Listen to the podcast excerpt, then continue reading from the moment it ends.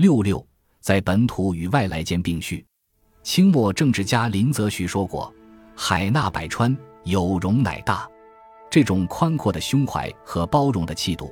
不仅适用于指导人生，也适用于对待未来思想和文化。自古以来，中华文化具有极强的包容性。一方面，中国在与其他国家或民族的交往中求同存异，不断增强对其他文化的正确理解；另一方面，中国在与其他国家或民族的交往中兼收并蓄，不断吸收借鉴其他文化的积极成分。正是基于这种开放包容的态度与胸襟，中华文化才能够历经数千年而流传至今。新中国成立以来，以马克思主义为指导思想的中国共产党成为中国事业的领导者和执政党。中国领导人将马克思主义与中国实际相结合。产生了一系列中国化的马克思主义理论成果，使马克思主义思想内化为中国文化的一部分。不仅如此，中国还批判地借鉴吸收其他西方思想和文化，使之为我所用。本土文化并非传统文化，它是经过本民族的习惯和思维方式的重新阐释而形成的各种文化的结晶。形成本土文化的基础是本国的客观实际。当代中国的基本国情是：中国是中国共产党领导的社会主义国家，中国仍处于并将长期处于社会主义初级阶段。中国的主要矛盾是人民日益增长的物质文化需要同落后的社会生产之间的矛盾。中国是世界上最大的发展中国家，这表明中国必须加快建设中国特色社会主义，总任务是实现社会主义现代化和中华民族伟大复兴。面对这一历史任务，四个自信、和平外交、发展才是硬道理等原则和认识，对当前中国外交具有重要意义。第一，四个自信原则。十八大报告指出，对于两个一百年奋斗目标，全党要坚定道路自信、理论自信、制度自信。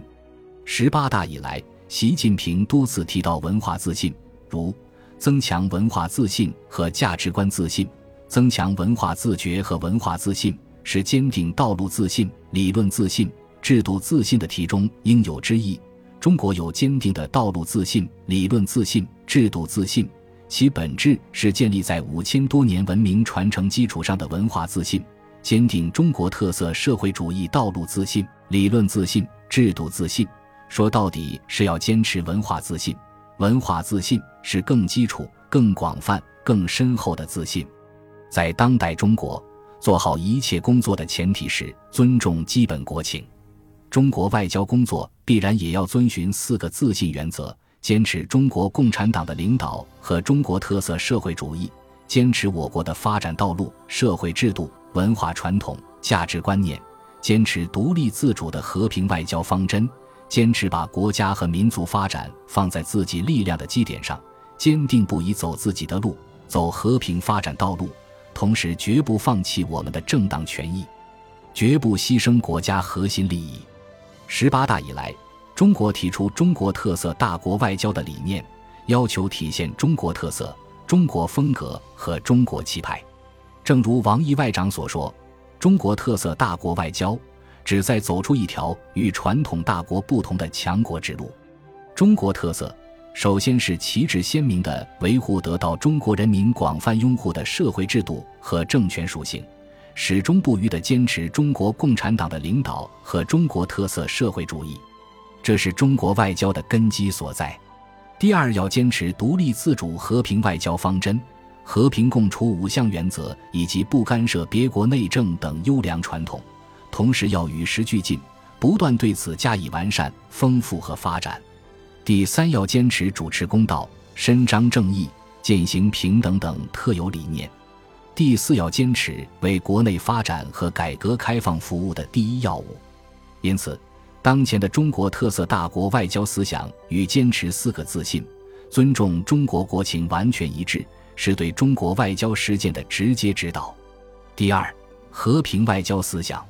中国的和平外交原则与传统文化中的和合思想有关。更与中国坚持的马克思主义指导思想密不可分。马克思恩格斯从阶级斗争的角度指出，要将维护国际和平与无产阶级革命结合起来，将实现永久和平与人类社会进步统一起来。列宁和斯大林既提倡维护和平共处，又希望推动社会主义事业走向全面胜利。新中国成立后，坚定不移地奉行独立自主的和平外交理念和政策。中国首部宪法规定，